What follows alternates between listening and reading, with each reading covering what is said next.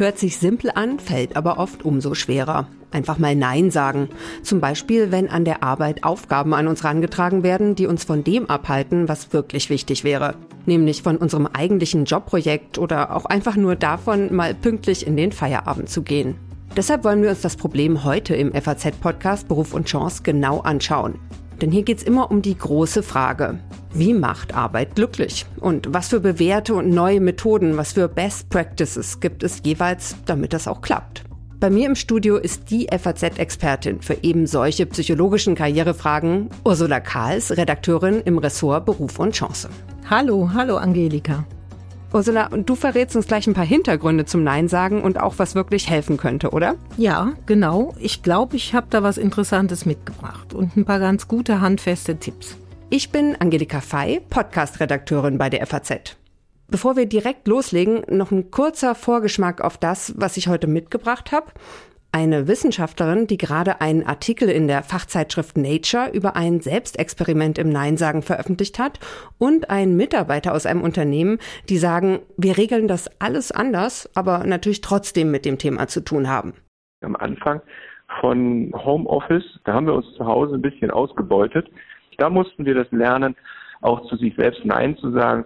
We realized how few things we regretted saying no to. We definitely had regrets about some things we said yes to. Das war einfach nur mal ein kurzer Vorgeschmack auf mhm. das, was uns noch so erwartet. Spannend. Ursula, dann lass uns mal gleich reinspringen. Wieso ist es überhaupt ein Thema mit dem Nein sagen? Warum fällt uns das schwer? Ja, warum fällt uns das schwer, uns Erwachsenen diese vier Buchstaben und diese Botschaft, die mit diesen Buchstaben da ausgedrückt wird, rüberzubringen? Warum, da kommen wir später zu. Wir sind aber in einer vielköpfigen Gesellschaft. Also das sind mehr als 80 Prozent aller Leute, die befragt worden sind von Emnit, die angeben, sie haben öfters schon mal Ja gesagt und haben sich hinterher unfassbar geärgert, einer Mehr als 80 Prozent, das ist wirklich nicht wenig. Ja, finde ich auch. Also wir sind da in guter Gesellschaft, in problematischer Gesellschaft vielleicht, weil das ist äh, natürlich nicht gut, wenn man das nicht kann, sich nicht abgrenzen. Ja, es gibt da so fluffige Thesen. Wer Nein zu anderen sagt, sagt Ja zu sich selbst klingt sehr egoistisch, sehr unsympathisch. Aber, aber das sagt sich so leicht, dran, ne? Finde ich ja. Es sagt sich sehr leicht und wie gesagt sehr fluffig aber trotzdem sich abzugrenzen im Leben, ich glaube, das ist die ganz große Blaupause für das gesamte Berufsleben, was wir haben. Ja, Burnout, Stressmanagement und so weiter und so fort. Das ist eine Kernkompetenz, eine Kardinaltugend, Nein sagen zu können. Es fühlt sich großartig an, seine Geschicke selbst zu leiten, Grenzen zu setzen, Entscheidungen zu treffen. Das verleiht Energie und steigert das Selbstvertrauen. Das ist so ein Schlüsselsatz von Adam Grant. Der ist Psychologe äh, an der Uni Pennsylvania. Also es macht rundum glücklicher, Nein sagen zu können. Und gibt es denn auch Leute, denen es besonders schwer fällt, Nein zu sagen? Mhm. Das finde ich ist eine spannende Überlegung. Ja, eigentlich die Sympathischen. Ja, die Pflichtbewussten, die Hilfsbereiten, die Loyalen, kurz die kollegialen Kollegen, denen fällt das in der Regel schwer. Je empathischer sie sind, hat mir mal eine Wirtschaftspsychologin gesagt, desto schwerer wird ihnen das fallen, Nein zu sagen. Und du hast jetzt gerade gesagt, es sind eigentlich ja die netten Menschen, die, die da ein Problem mit haben, Nein zu sagen. Und das heißt also, dieser erste Impuls zu sagen, ja gut, ich mach's, der ist so verkehrt eigentlich nicht. Nee, der ist gar nicht verkehrt. Da gibt es auch so eine schicke Theorie zu, evolutionsbiologisch.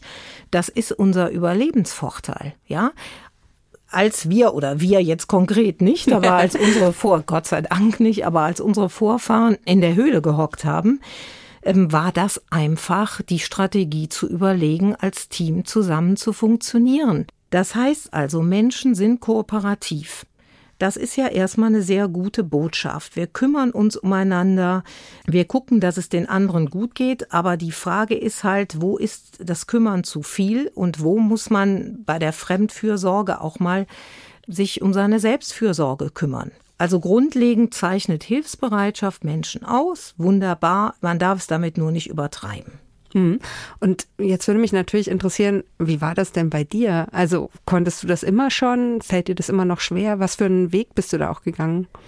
Oh Jesus, das ist eine Frage, die direkt ans Eingemachte zielt, aber ist natürlich spannend. Wir haben uns ja nicht umsonst für dieses Thema gleich erwärmt. Ich bin schon so eine harmoniebedürftige, tendenzielle Ja-Sagerin. Also ich finde es sehr schön, ich kann nicht in einer unangenehmen Arbeitsatmosphäre gute Leistung abliefern. Ich habe das aber dennoch gelernt, Nein zu sagen, mich abzugrenzen, stellvertretend durch ein Lebensereignis. Ja, es gibt immer kritische Lebensereignisse, sagt man in der Psychologie, und das ist nicht nur der Tod eines Angehörigen oder Jobverlust, also was ganz Negatives, sondern auch die Geburt eines Kindes. Heiß ersehntes Wunschkind, was Schönes, ganz genau. Aber in dem Augenblick, als das Kind auf der Welt war und klar war, ich muss jetzt nicht nur für mich selber einstehen, sondern für einen kleineren Menschen, einen Menschen, der noch gar keine Stimme hat oder er hat eine recht respektable Stimme, aber kann sich natürlich nicht für sich selbst so einsetzen. Ab dem Zeitpunkt ging das, dass ich sehr viel klarer kommunizieren konnte. Um 14 Uhr, damals hatte ich noch eine halbe Stelle, um 14 Uhr ist Schluss mit lustig. Ich muss hier den Griffel fallen lassen, ich muss hier raus. Bei mir ging es einfach darum, ich musste plötzlich mal so eine Art Robin Hood abgeben für einen Schwächeren. Ich konnte mich für einen anderen einsetzen, da geht das. Finde ich übrigens bis heute faszinierend zu sehen dass auch manchmal Kollegen, die sich sonst sehr zurückhalten, wenn die sehen, dass so einem Schwächeren im Team Unrecht geschieht, dass sie da schon sich abgrenzen können, stellvertretend Nein sagen können und für den einschreiten. Mhm, Finde ich total spannend. Und ich mache mal nur mal schon mal eine Vorausdeutung und sage, da geht es auch in einem der Interviews drum, die ich geführt habe. Ach, das wäre ja klasse. Da fühle ich mich ja was selbst bestätigt. genau. Du hast jetzt gesagt, du hast dann damit angefangen mit dem Nein sagen und hast du dann auch für dich, also ne, es gibt ja eine ganze mhm. Reihe einfach von eben diesen Tipps, die mhm. so kursieren. Ja. Und was war das, was dir geholfen hat? Ich habe den Schlüsselsatz des Schlüsselsatzes eruiert und ich glaube, das ist ein Tipp. Das Versprechen mach mal jetzt mal wie in einer schlechten Werbung. Ich glaube, das ist ein Tipp, der allen, die uns zuhören, sofort hilft, Nein zu sagen, auf die Schiene zu bringen. Und zwar gerade auch den Introvertierten und Zurückhaltenden und Schüchternen. Bedenkzeit erbeten. Spielen mhm. Sie auf Zeit. Ja? Man braucht sich nicht durch diese hunderte Seiten Ratgeber, wie lerne ich Nein sagen in zehn Schritten zu ackern. Ich glaube, der Königsweg ist oder ein ganz entscheidender Satz auf Zeit spielen. Danke, ich denke darüber nach. Keine schnellen Zusagen machen, auf gar keinen Fall, sondern sich diese Floskeln zurechtlegen. Danke, Sie hören morgen von mir. Mhm. Das geht natürlich im Alltagsgeschäft nicht immer. Ja, aber man kann es üben. Man kann es üben, genau. Mhm. Wenn man das nicht auf morgen vertrösten kann, hilft es zumindest schon mal zu sagen, danke, das überrumpelt mich jetzt. Das ist ja ein sehr spezielles Anliegen oder eine große Aufgabe, die ich jetzt ad hoc erledigen soll. Lassen Sie mir mal fünf bis zehn Minuten Zeit, dass ich mal drüber nachdenken mhm. kann. Mhm. Und hast du noch einen Tipp, Ursula? Ja, ich habe einen Tipp. Aktivieren wir mal alle unser Buchhaltergehen. Das ist bestimmt verschüttet. Sonst bin ich nicht so der Maikäfer, aber in diesem Fall Nein sagen lernen. Rechnen Sie kühl auf. Sagen Sie, ich übernehme die Aufgabe jetzt nochmal auch unter Zeitdruck, aber das ist das letzte Mal. Ich habe das dreimal gemacht. Das vierte Mal mache ich das nicht. Das übernächste Mal wieder gerne. Ja? Also, dass man eine Liste führt dann? In dem Fall würde ich sagen, ja, Liste führen. Wer vorbereitet ist, der wirkt aufgeräumter und ich finde das richtig. Das passt auch total zu einer der Sachen, die ich heute mitgebracht habe. Und zwar äh, das Selbstexperiment, was ich vorhin schon angedeutet habe. Da haben sich vier Wissenschaftlerinnen zusammengetan. Also die äh, treffen ja. sich schon seit zehn Jahren äh, mhm. äh, einmal pro Woche, virtuell nehme ich an. Und die haben sich selber das Experiment auferlegt, 100 Neins zusammen. Also das heißt, die mussten auch eine Liste quasi führen und haben dann auch noch verschiedene andere Tabellenspalten da angelegt, ähm, wo sie dann eben gesagt haben, zu was sagen wir eigentlich Nein mhm. und so weiter. Und haben jetzt eben ihre Erkenntnisse in, im Fachmagazin Nature sogar veröffentlicht, da in einer Kolumne. Und ich habe eine dieser Wissenschaftlerinnen auch angefragt, ob sie mir ein bisschen mehr dazu sagen kann. Sie heißt A.R. Siders und sie ist Sozialwissenschaftlerin und Juristin aus den USA und sie forscht dazu, wie Regierungsorganisationen Lösungen für die Anpassung an den Klimawandel finden können. Und eine der Erkenntnisse, die sie gewonnen hat, hat sie gesagt, ist, dass man sich auch ein bisschen Leerlauf schaffen muss und ein bisschen Platz im Terminkalender einfach. We need to say no to create space. We actually have to create slack in our schedule when something goes wrong. I schedule right up to the limit, as do so many of us. So if I get sick or a project pops up or a student needs help, then everything sort of falls apart. And saying no creates space so that if and when something goes wrong, I can I can handle that. Genau, also sie sagt ja, wenn man sich immer den Terminkalender so vollpackt, dass man sagt, okay, jetzt ist er voll, dann ist da überhaupt kein Leerlauf, wenn nochmal was passiert.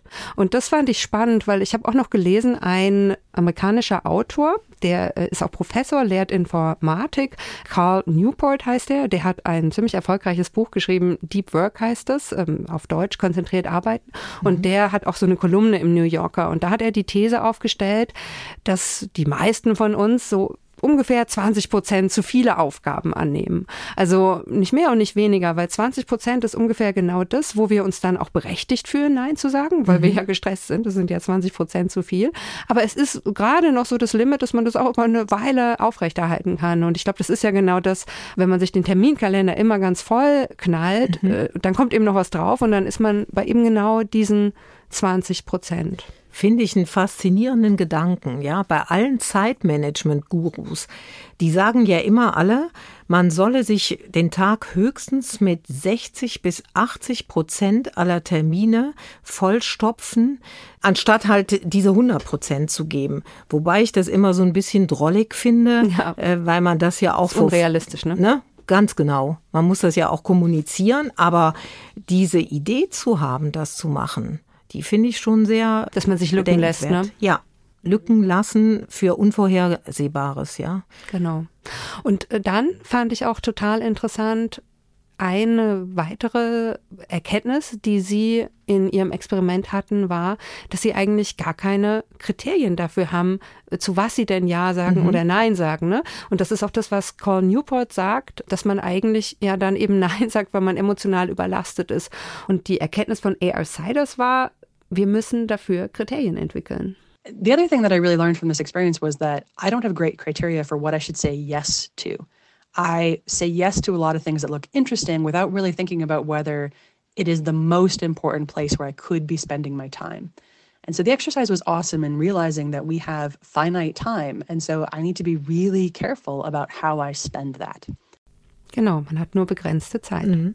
Ich finde, das spricht sehr viel für, sich auch mal kühl hinzusetzen und mal so eine Liste zu machen, welche Arbeit ist sinnvoll, auch vielleicht ganz abgebrüht, welche bringt mich auch auf der Karriereleiter nach vorne und mhm. welche nicht. Warum ich das sage? Wir kennen alle die gutmütigen Kollegen, bei denen immer fleißige das Bienchen. genau, die fleißigen Bienchen, ja. bei denen immer das Protokoll landet. Ja. Ja. Mhm, genau, und dann schreibt man zwar das Protokoll, aber man hat eben nicht die Zeit, äh, was weiß ich, an der einen Idee zu arbeiten, die eben vielleicht das Unternehmen auch wirklich voranbringen würde, was dann auch wieder von der Unternehmensführung bemerkt wird und so weiter. Was, was gutiert wird, ja. Mhm. Bei mir ist es übrigens so, dass ich das mit dem Nein sagen, ich, ich habe natürlich auch darüber nachgedacht mhm. jetzt, ich kann das einigermaßen gut, wenn ich der Überzeugung bin, nee, nee, das passt jetzt wirklich nicht oder das kann ich jetzt nicht. Das habe ich inzwischen gelernt, dass ich dann eben freundlich, aber bestimmt Nein sage. Aber was bei mir interessant ist, ist, dass ich trotzdem mindestens 20 Prozent zu viele Aufgaben habe. Und zwar, weil ich das in mir drin gar nicht kann. Also ich müsste viel häufiger zu mir selber auch mal Nein sagen. Finde ich ultra spannend, Angelika, was du da sagst. Natürlich habe ich auch mal so ein Neinsager-Seminar besucht, ja. Das ist keine Raketenwissenschaft, aber ich habe da nie vergessen, wie mir mein Psychologe Holger Damit gesagt hat, man soll seine persönlichen Trigger mal aufspüren. Also mal selber überlegen, was lässt mich denn ganz, ganz persönlich zögern, Nein zu sagen? Will ich perfekt sein? Mhm. Will ich Lob haben, möchte ich weiterkommen, mhm. dann kann das ja unter Umständen auch eine gute Strategie ja. sein, mal 120 ja, Prozent absolut. Äh, zu geben. Aber folge ich meiner inneren Wertvorstellung, mhm. ja, fleißige Mädchen, die machen das mhm. eben, ja, und will niemanden enttäuschen? Mhm. Möchte ich zu etwas Wertvollem beitragen? Mhm. Das sind unsere klassischen Pflegeberufe. Mhm. Ja, wer hilft den Helfern? Mhm. Riesenthema, die sich verausgaben, weil dann Oma Meier eben keine frische Windel mhm. bekommt. Werde ich nicht mehr lieb gehabt? Ja, ich glaube, das ja? ist auch oft das, ne? dass man selber sich das so mhm. auferlegt. Und vielleicht noch eine verstörende Bemerkung, die kann ich mir nicht verkneifen. Es gibt natürlich emotional sehr intelligente Chefs oder Chefinnen, die das genau rausspüren. Die mm. wissen ganz genau, mm. aha, da haben wir die redliche mhm. Angelika, das ist deren Schwachpunkt. Da gehe ich mal rein und sag, ach Frau Fey, Sie können das doch immer so gut und ich habe das vorher schon so gesehen, können Sie das nicht auch noch übernehmen? Ja. Mm. Ja, und das wäre ja jetzt eine nicht so gute Arbeitsatmosphäre, ne, mhm. wenn man so einen Chef hätte. Und mich hat interessiert, wie ist es denn in einem Arbeitsumfeld, wo die sagen, sie wollen es anders machen. Ja, das große Stichwort ist da ja New Work, mhm. agile Teams. Also wer das nicht kennt, dass man eben sagt, man verzichtet auf diese klassischen Hierarchien und auch, dass Arbeit nicht zugewiesen wird, sondern dass sich Teams aus einem Pool gewisse Aufgaben nehmen, aber natürlich nach gewissen Kriterien. Und eines dieser Unternehmen, die so arbeiten wollen, ist Zipgate. Das ist ein Unternehmen aus dem Bereich ähm, Telekommunikation, Internettelefonie.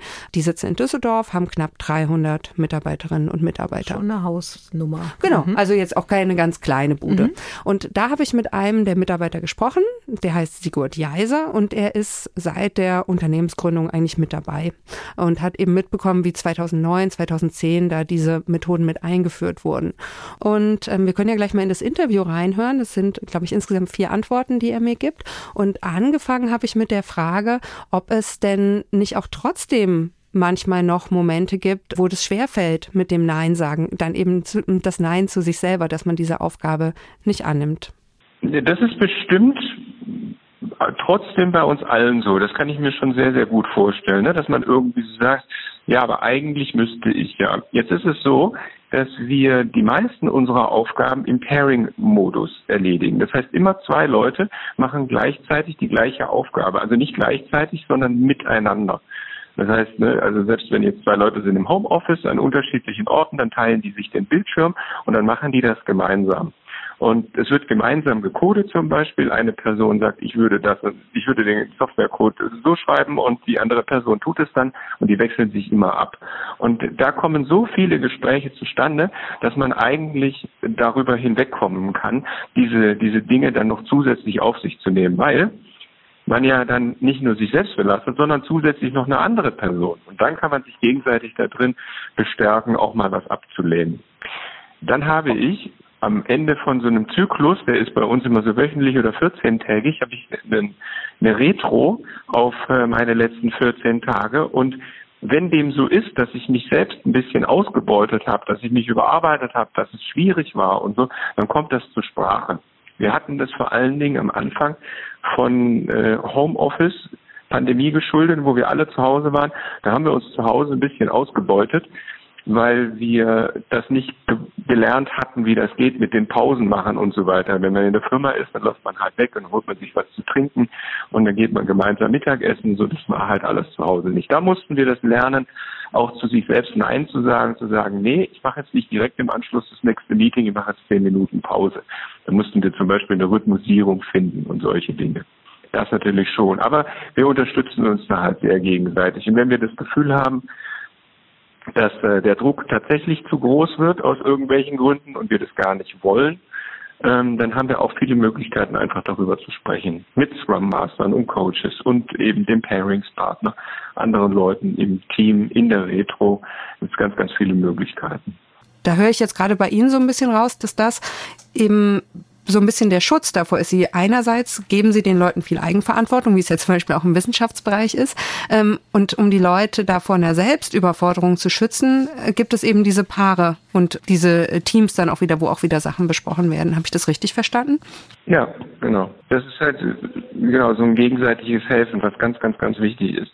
Und wenn ich beobachte, dass sich jemand ausbeuten würde sozusagen und selten Nein sagt, ne, in diesen Gelegenheiten, wo man so sagt, ach ja, komm, dann mache ich das jetzt halt noch. und immer wieder die gleichen Personen äh, das, das tun würde, würden wir das halt ansprechen und dann irgendwie so sagen, ich glaube, ne, du beutest dich aus, du machst zu viel, da muss man ein bisschen aufpassen. Und dann ist nicht die Aufgabe der Person, von der man gerade vermutet, dass sie sich ausbeutet, ähm, dagegen zu arbeiten, sondern dann ist es die Aufgabe der Gruppe und des Pairing-Partners und von allen anderen dafür zu sorgen, dass das nicht weiterhin passiert. Indem man zum Beispiel die richtigen Fragen stellt und fragt, was führt denn dazu, dass du da an dieser Stelle immer immer Ja sagst und dann irgendwie immer gestresster bist? Und was führt denn dazu? Also das wäre die Reaktion dann darauf. Und ich fasse es jetzt mal so zusammen. Sie haben zwar einen hohen Grad an Freiheit und einen hohen Grad an Eigenverantwortung, aber diesen schwierigen Part am Nein sagen, den haben Sie auf die Gruppe verteilt und deswegen funktioniert es wieder. Ich glaube, so ist das, genau. Die Gesamtkonstruktion und, und die Gruppe. Und gibt's denn jetzt was aus Ihrer Erfahrung in diesem Arbeitsumfeld, wo Sie sagen, na ja, das kann man vielleicht auch in ein anderes Arbeitsumfeld übertragen, wenn es jetzt nicht total toxisch ist. Also wenn man sagt, äh, das ist zwar nicht so organisiert wie wir, aber es ist schon okay, äh, ein okayes Arbeitsumfeld. Ähm, was sind Erkenntnisse, wo Sie sagen, im Bezug aufs Nein sagen, die man vielleicht übertragen kann? Oder Tipps, die Sie anderen Arbeitnehmern und Arbeitnehmerinnen da geben würden? Oder auch Selbstständigen? Also A ist mal so eine Priorisierung sehr, sehr gut. Das hilft wahrscheinlich schon mal in weiten Teilen, dass man sagt, eigentlich ist, ist das wertvoller, wenn ich das mache, als wenn ich das andere mache. Dann ist es sehr, sehr gut, Dinge nicht, also viele Dinge gleichzeitig anzufangen, ist immer eine schlechte Idee, sondern alles nacheinander zu machen. Zu sagen, das, was den höchsten Wert hat für mich, das fange ich an und ich beende das.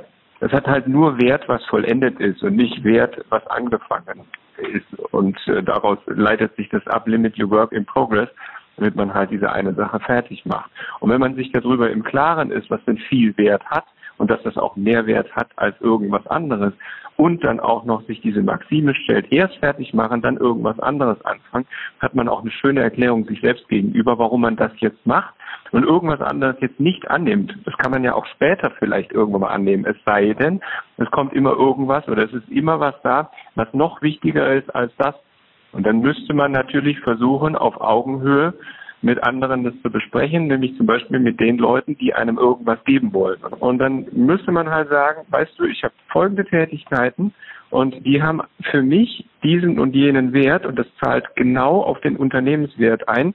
Entweder weil ich mir den selbst äh, auferlegt habe, den Unternehmenswert und selbst überlegt habe, weil ich selber selbstständig bin oder aber auch, äh, weil man das ablesen kann aus dem Unternehmen und wie es kommuniziert und sagen, das ist das Wertvollste, woran ich arbeiten kann und das gehört halt nicht dazu. Das muss man natürlich vorsichtig machen, klar und formulieren, aber so langsam kriegt man das dann wahrscheinlich auch in seine eigene Arbeit und auch in das Unternehmen rein. Ja, das war Sigurd Jeiser von Zipgate. Es hört sich ja nach einem sehr reflektierten Arbeitsumfeld an. Ich fürchte nur so etwas, das ist sehr, sehr idealtypisch. Ja, klar. Ja. Und das finde ich auch immer bei diesem Thema sowas heikel. Also diese flotten Tipps, setzen Sie Grenzen, sagen Sie, wir wollen das priorisieren, die sind natürlich leichter anzuwenden, wenn das so ein demokratisches Miteinander ist. Ja. Wenn es ein faires Team ist. Wenn es ein faires Team ist. Was ich aber auch sehr mitnehme aus dem Gespräch, und das glaube ich ist eine sehr gute Idee, wenn man sich selber und sein Gefühl nicht richtig über den Weg traut und nicht richtig weiß, werde ich jetzt ausgenutzt oder nicht, hilft es immer, sich mal an Freunde, Familie, Lieblingskollegen zu wenden, weil die das oft ziemlich gut einschätzen können. Ja. Ja weil die dann beobachten und sagen, das kann doch nicht wahr sein, dass du jetzt das vierte Mal irgendwie ja, erst genau. um 19 Uhr hier angehetzt kommst und auf dem Gehaltszettel schlägt sich das nicht nieder. Ja, also von daher finde ich das schon gut, das ruhig auch in der Gruppe zu kommunizieren. Ja, und das ist ja ganz interessant. Ich finde, da schließt sich so ein bisschen der Bogen, denn du hast ja ganz am Anfang gesagt, warum fällt es uns denn schwer, Nein zu sagen? Weil wir eben, ja, in der Gruppe eigentlich zu Hause sind als Menschen, weil wir halt soziale Wesen sind. Und das ist dann zwar das, weshalb es uns schwerfällt, aber es kann auch einer der Schlüssel sein, uns zu helfen, da rauszukommen, mhm. wenn man sich mit anderen zusammentut. Das war ja auch bei den Wissenschaftlerinnen so, gell, die ja. da diese ähm, Unterstützungsgruppe gebildet ja. haben. Finde ich auch sehr spannend, wie die das reflektieren. Ich würde es aber noch mal etwas banalisieren, weil es gibt noch so ein Übungsfeld, was ich finde, was richtig gut funktioniert. Also Nein sagen ist eine Übungssache, wie ganz viele unangenehme Dinge im Leben. Es fällt einem von Mal zu Mal leichter. Ich bin mhm. auch der Überzeugung, dass man sein Umfeld erziehen kann in gewisser Weise. Ja, mhm. also wenn man nicht das vierte Mal übers Stöckchen springt oder sagen wir mal das dritte Mal, dann wird das das vierte, fünfte Mal auch nicht mehr hingehalten. Ja, es gibt ja gerade so manipulative Kollegen, auch zum Teil faule Kollegen oder berechnende Kollegen, auch berechnende Chefs, die spüren das, ja. Aber noch so ein kleiner Tipp, suchen Sie sich mal Übungskandidaten. Und das ist ganz herrlich, da gibt es besonders pflegelhafte Zeitgenossen, die kennen wir alle. Das sind die, die sagen, kann ich mal einen Wagen geliehen haben, kannst du meine Schicht übernehmen? Ach Gott, Weihnachten steht vor der Tür, ich will ein langes Wochenende strecken und so weiter und so fort.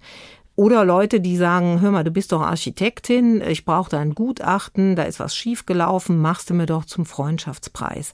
Also kurzum richtig unverschämte Menschen. Und auf grobe Klötze gehören grobe Keile. Und es fühlt sich einfach fantastisch an, dann den Satz aller Sätze mal loszulassen und zu sagen, tut mir leid, ich möchte das nicht tun. Hm. Ende der Durchsage, ja? Nein ist ein vollständiger Satz. Und Nein sagen Leid mit diesen Kompromissen, diesen höflichen Dingen, das ist halt was für ein gepflegtes, reflektiertes Milieu. Manchmal geht's aber nur anders. Nichts begründen, nichts rechtfertigen, Botschaft nicht verwässern, eigener Autorität nicht untergraben, Ende der Durchsage. Und darum macht das Thema Nein sagen lernen auch so eine Freude. Mhm. Jetzt bist du beim Thema Freude. Ja, das ist was, was ich zum Abschied auch gerne noch einbringen würde. Und zwar A.R. Siders, also eine der Wissenschaftlerinnen aus dem Selbstexperiment, äh, hat mir auch noch gesagt, dass sie die Beobachtung gemacht haben, dass sie das eigentlich nie bereut haben, wenn sie Nein gesagt haben, aber wenn sie Ja gesagt haben, schon. Mhm. Uh, and the regrets part was actually really interesting because we realized how few things we regretted saying no to. We definitely had regrets about some things we said yes to, uh, but we didn't really didn't really regret the things that we missed out on as much as we thought we might. Ja, das finde ich doch eine ganz gute Erkenntnis zum Schluss auch. Wunderbarer Schlusssatz. Dem ist nichts mehr hinzuzufügen. Das war's für heute von uns und ich hoffe, damit gelingt Ihnen das Nein sagen besser.